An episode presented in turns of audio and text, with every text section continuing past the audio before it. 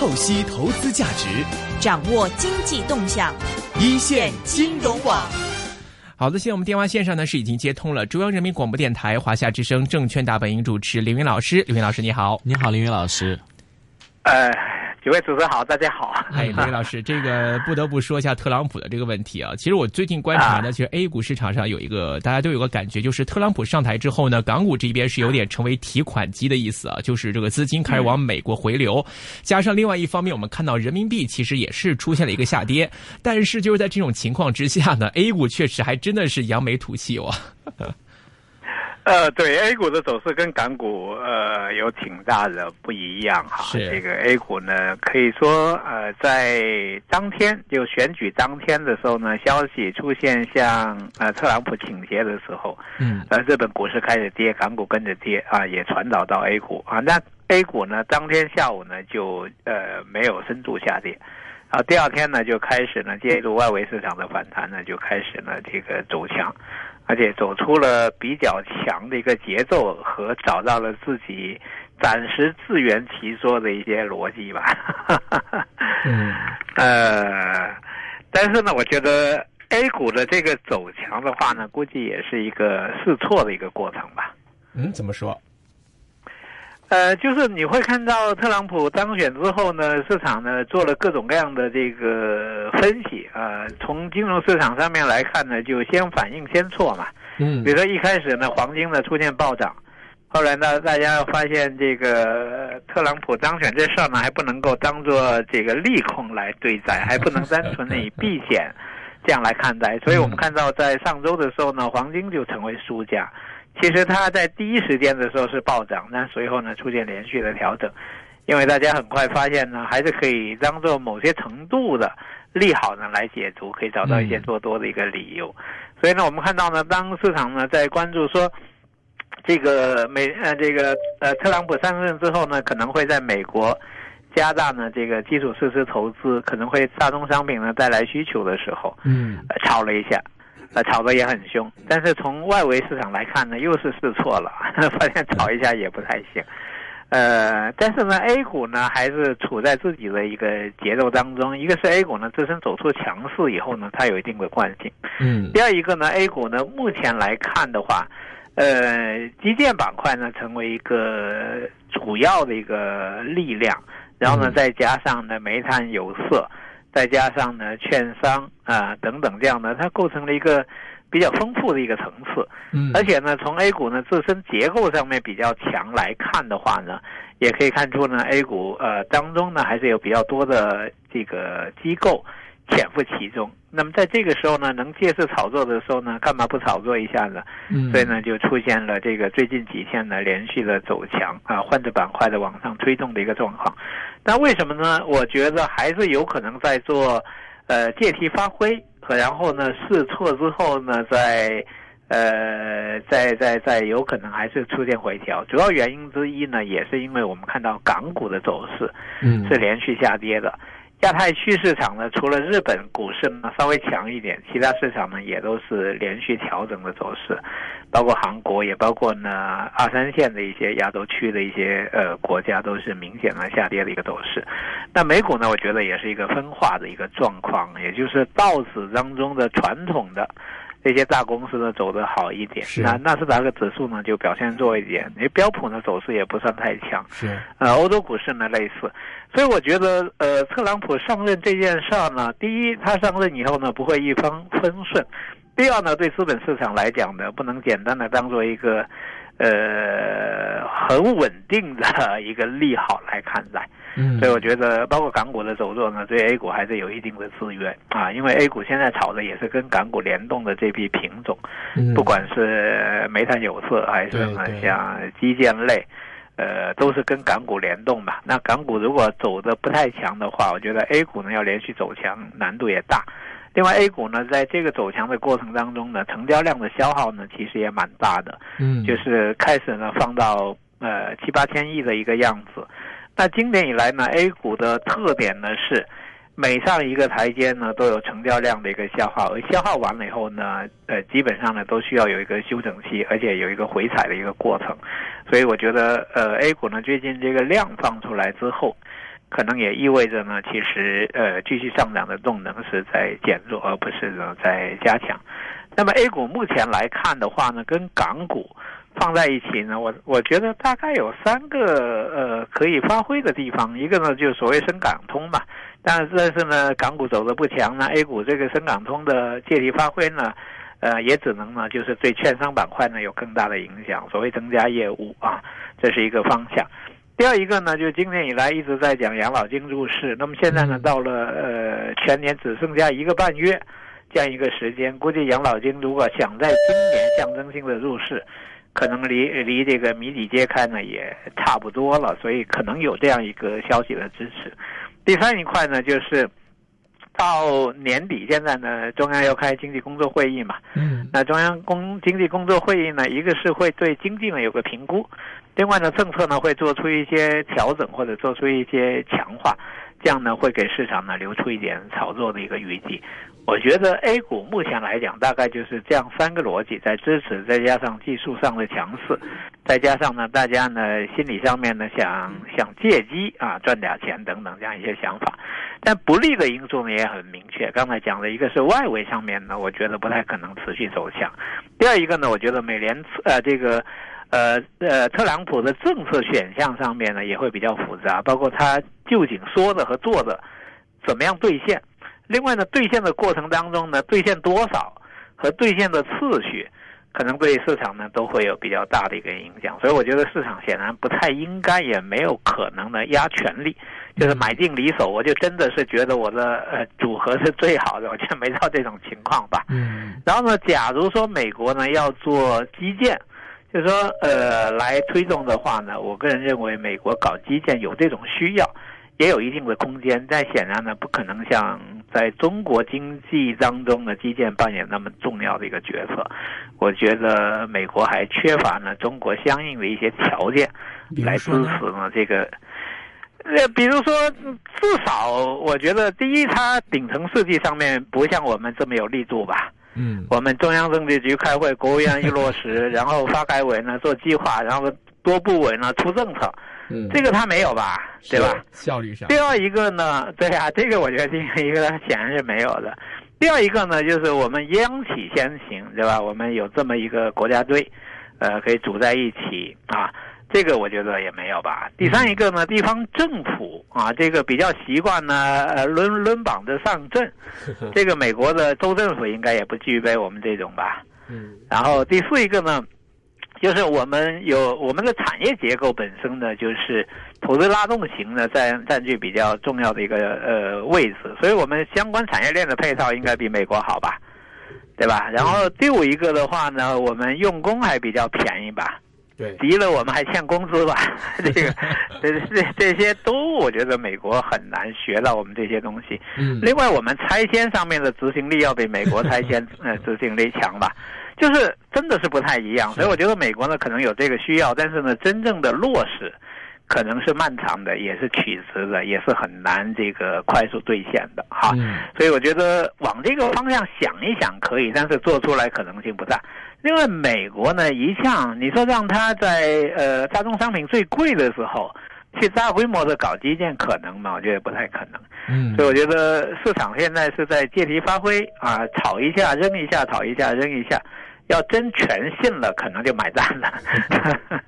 OK，呃，其实我们在这个看川呃特朗普上台的话呢，还会看他很多对这个中国的一些经济政策嘛。呃，因为他在上台之前的竞选的时候，一直就强调说啊，美国我们要拾回自己的一些制造业，不要全给到一些新兴市场。另外呢，说这个中国的贸易保护主义啊，然后说要征大关税。呃，这方面的话，其实可能会对未来的这个出口方面，中国出口方面会有一些影响。但是我们看最近 A 股。方面呢，这个在一些港口啊、航运板块，其实还算是有支持的。其实这样的一个环境，就您看，在特朗普上台的政策上面，对于未来中国经济方面的一些影响的上面，会有哪些呢？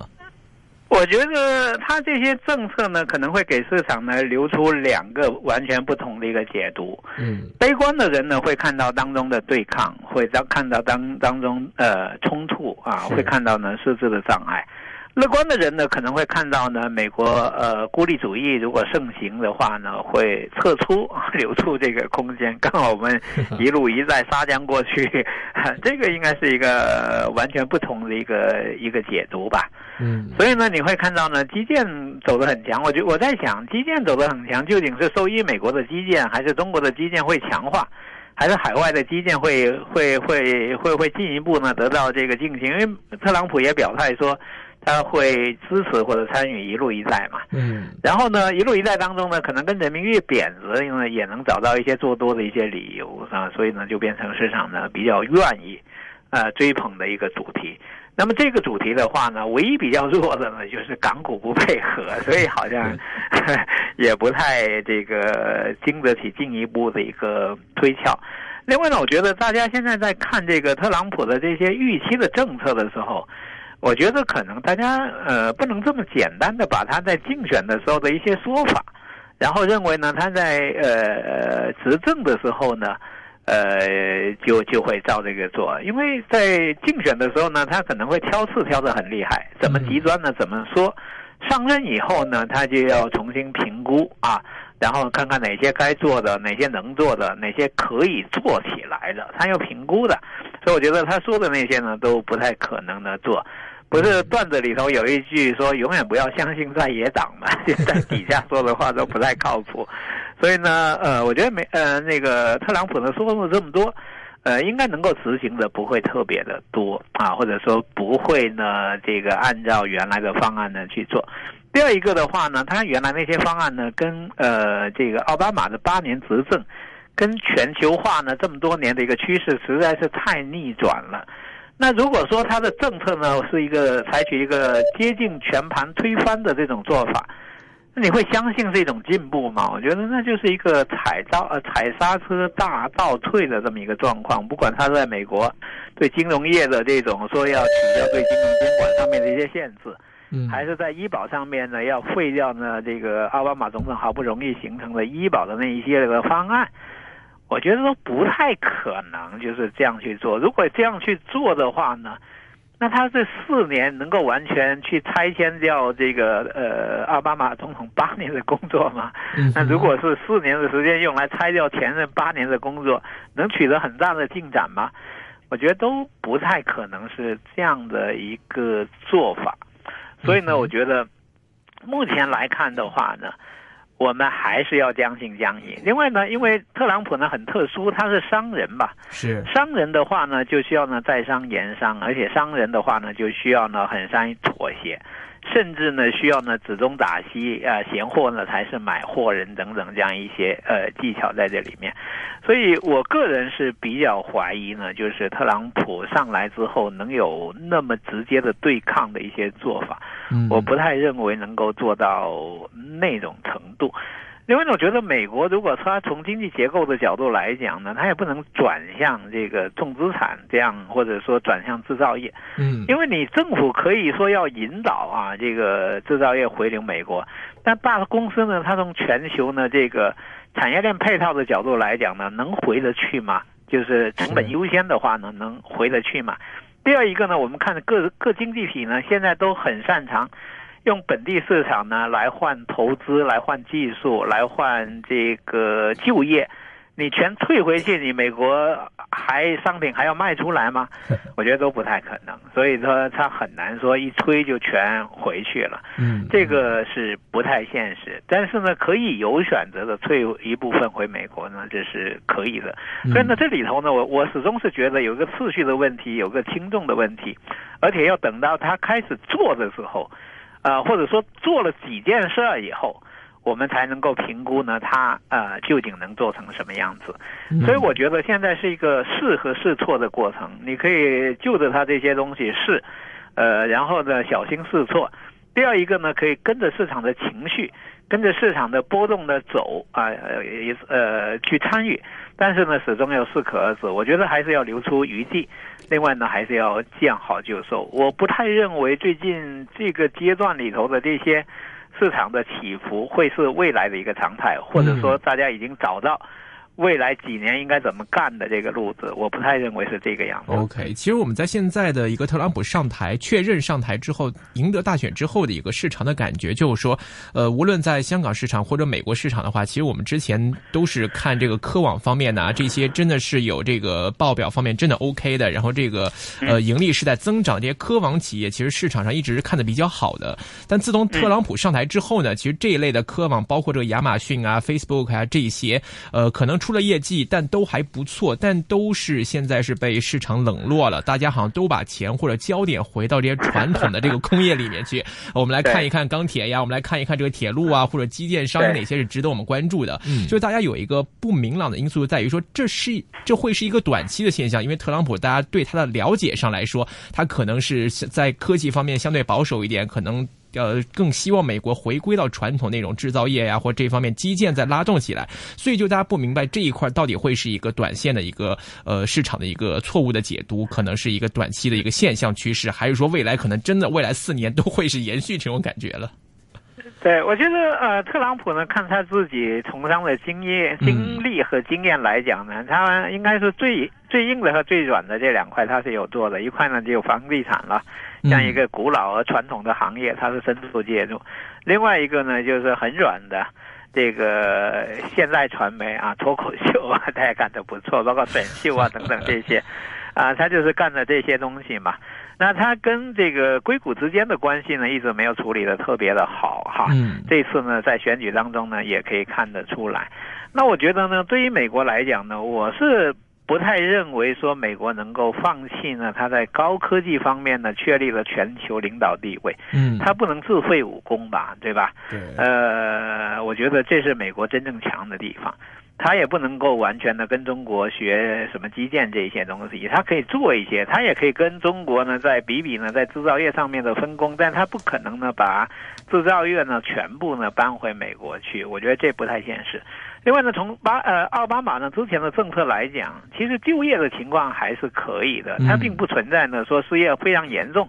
非要把这个呃制造业或者基建搬回去呢完成这个就业上面的一个安排。我觉得他也没有这方面的一个特别明确的一个必要。嗯。另外呢，从特朗普呢这次赢得大选的角度来看的话，表面上面呢当然是完胜了，因为从开票的时候呢，他几乎几乎就是压的。压着这个希拉里的选票呢往上走嘛，啊，基本上是一路领先。从票数的结果来讲呢，可以说是大比分，而且呢，同时赢得总统加两院啊，这个呢，数据统计呢说是从一九二八年以来的第一次共和党。啊，看起来好像是一个压倒性的一个呃一个胜利，但是呢，揪到票上面呢，其实他一人一票上面看他是少了二十万票，对吧？从结果来看呢，大家好像还不太愿赌服输，就是输的这边还现在心情很不好，是啊，所以呢，在后面上面呢，我觉得他也没有表面上面的那么风光，那么容易控制，所以我觉得其实他可能会一系列的这个妥协、妥协、妥协。然后呢，不知不觉呢，四年可能会过得比较快。第二一个呢，他有可能在局部上面呢对抗，或者说表演他的一个强势，这个是非常有可能的啊。呃，其中有些人可能觉得会在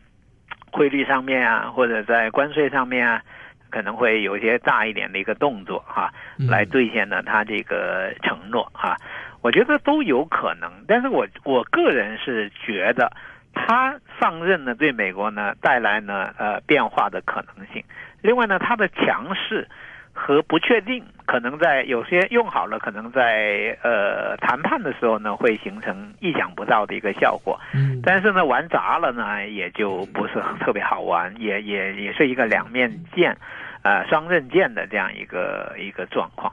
所以呢，我个人是觉得，如果说美国呢把制造业真的重重的搬回呃搬回家，然后在高科技方面呢，真的大家会有所忽视，那么对中国来讲呢，可能就非常强了，因为中国刚好呢这个基建方面很强，而且美国又搞基建搞不好，还是给我们创造了这个机会。因为你看现在基建上面中国太强了，因为这些年我们这么大的一个呃基建量，然后呢我们形成了这么些个完整的产业链配套，和全球呢可能是最低成本的一个竞争力。对，那你搬这些东西去，你是给中国创造机会吧？因为如果你高科技不跟进的话呢，那中国现在我们看这个中央呢要做的这个呃方向里头，五项任务里头有一块就培育新动能。我们可以说是虎视眈眈、虎视眈眈的，希望在高科技领域上面取得突破。是。那美国不玩，我们可以玩呢？那这样美国会赢吗？对。所以我觉得，呃，高科技这个领域呢，我觉得美国呢不太可能放弃，中国呢必然想去做一些追赶。所以从这个角度来讲呢，或许。就是美国的这些领先的企业呢，日子不像原来那么好过，这是有可能的。嗯，但是呢，我觉得依然呢，他们还是有有投资机会吧，至少是不能够完全放弃。所以说，短期市场的走势里头呢，我个人倒倾向于有可能是一些输家，他要快速的去适应呢，呃，特朗普上任以后。的变化，它在调仓，而这种调仓呢，加剧了市场的呃波动，而调仓的方向呢，就成了市场呢最近走的比较强的一些方向。比如说，如果你是做一个呃大的一个配置的话，原来对基建很忽略，那么你可能被迫要砍掉一部分头寸来呃补上了这些短板的地方，这是有可能的。所以我个人倒有点觉得呢，就是短期的这些波动里头。包含有很多呢临急抱佛脚的投资行为，或者说追风，呃，想搏一下短线的这样一种行为。那么这这些行为呢，是不是能够经得起时间的考验？我觉得是要打上问号的。所以，我我的态度呢是说，你可以去跟随，或者呃，在目前大家公认的一些玩法当中呢，去博取一些机会。但是不是能够呢顺利的转变为一个中期的一个投资逻辑？并且呢，从能够真正的做到买进离手，我就不管了。我觉得现在还不是这个时候，我觉得现在只能一部分参与，保留一部分的头寸，等待市场的进一步的一个明朗。现在是要耐得住这个寂寞的时候，当然也要能够感受到市场冷暖变化的时候。OK，呃，我们再来看回到内地方面吧。内地那么今天我们也看到呢，在这个经济数据方面是出了一个这个十月规模以上的工业增加值增长了是百分之六点一，和九月份是持平的。另外呢，也看到在今年以来吧，整个的大宗商品市场上其实非常红火呀。呃，过去几年来的一个跌幅，今年基本上这个大宗商品价格基本上都算是收复了。呃，煤炭呐、钢铁，其中在这个市场上涨势也非常好。呃，在这一块的话，您觉得现在内地整个的？环境方面现在怎么样呢？我觉得第一呢，中央是比较敏感，而且总体的把控呢还算蛮强的。比如说房地产用过之后呢，发现再玩下去呢，可能呃房价上涨过快会带来一系列的问题，所以中央呢就已经强调要抑制呢资产这个泡沫。嗯，但我们也看到呢，这个内地现在呢就财富形成之后呢，再加上流动性比较宽松，所以钱呢是。呃，可以说是一直在形成的各种冲击。呃，去年呢，股市出现见顶回调之后呢，大概出来的钱呢，有一部分，呃，是杀进了大宗商品，有一部分呢是杀进了这个房地产。那现在房地产呢进一步调控，那这个大宗商品呢又出现了一个一个暴涨的一个状况，也依然是在制造呢这个泡沫，在博取呢短线的一个呃收益啊，真是金钱永不眠。第二一个呢，我觉得。中央已经定调了，就中国经济的增长呢是 L 型，而且这个 L 型呢是长期的，所以最近呢它很很显然它是在踩刹车，在降速，其中呢也包括对房地产稍微呢控制。那么这样呢就是会使得中国的经济增长呢企稳，但是呢不会出现了所谓拐点或者形成一波新的趋势。嗯，我觉得这个呢应该是要比较小心的。所以我们看到呢经济数据呢还算不错，但是呢从呃，跟企业相关的这些数据来讲，我觉得能稳在这这里呢就已经不错了。另外，明年我觉得还是有一定的变数，因为也假如说房地产呢踩了刹车之后，那么明年呢，它从年初开始呢就会有影响了，更直接的影响了。那这这里头怎么办？我觉得现在市场呢采取了很多短期的行为，但是呢，从中央呃这个政策安排来讲呢，它需要有中长期的一个考虑，它要控制速度，它要调整结构，它要。补以往的这些短板，另外它还要培育呢一些新的动能，它的着力点呢是比较多的，但是政策的出台又有传导的过程，另外还有市场呢认不认账、配合不配合的问题，所以管起来呢，呃，实在呢是比较难。比较难的一种情况。但是呢，总体来看的话呢，我觉得中央呢控制力呢还是蛮强的啊。所以，呃，今年以来呢，可能最让大家出乎意料的就是供给侧结构性改革，哎，没怎么呃动一动以后呢，就是煤炭呢就既既既稳住了，价格还起来了，企业经济效益还好了，房地产去库存已经去到库存不够的这样一个状况，就是看起来呢好像效果挺好，但是呢，我觉得明年可能就会。比较难一些啊，就是一转过去的时候呢，就会呃比较难。所以我觉得现在吧，说实在的，还真不是能够呃胡乱出击的一个阶段。然后呢，从政策倾向来讲呢，证监会就跟市场相关度最最最近的，证监会很显然在 IPO 提速嘛。嗯。呃，最近已经是一周一批了，而且上周呢是九家，这周呢是。这个十五家量上面都开始加上来了，我觉得今年呢，呃，两百五十家可能是差不多，明年肯定三百家以上，所以市场的总体扩容的速度会非常的快，这样会导致呢，对市场呢在呃压制呢是比较明显的。我觉得市场呢可能一冷静的时候呢，就会开始横盘或者开始后撤，所以我个人倾向于呢就是。还是保守一点看待呢目前的这个市场吧。OK，呃，最后还想请教一下这个刘云老师在人民币方面了。今天这个近来啊，人民币也算是跌穿了一个大家比较重要的一个心理关口，六点八的位置，呃，都已经穿掉了。像在这一块的话，其实想问问您了，这个人民币方面，您的观点怎么样呢？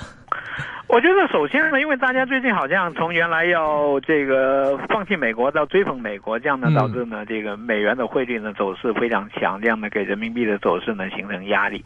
第二一个的话呢，呃，我觉得人民币的汇率呢存在双重变相，一方面呢，假如说。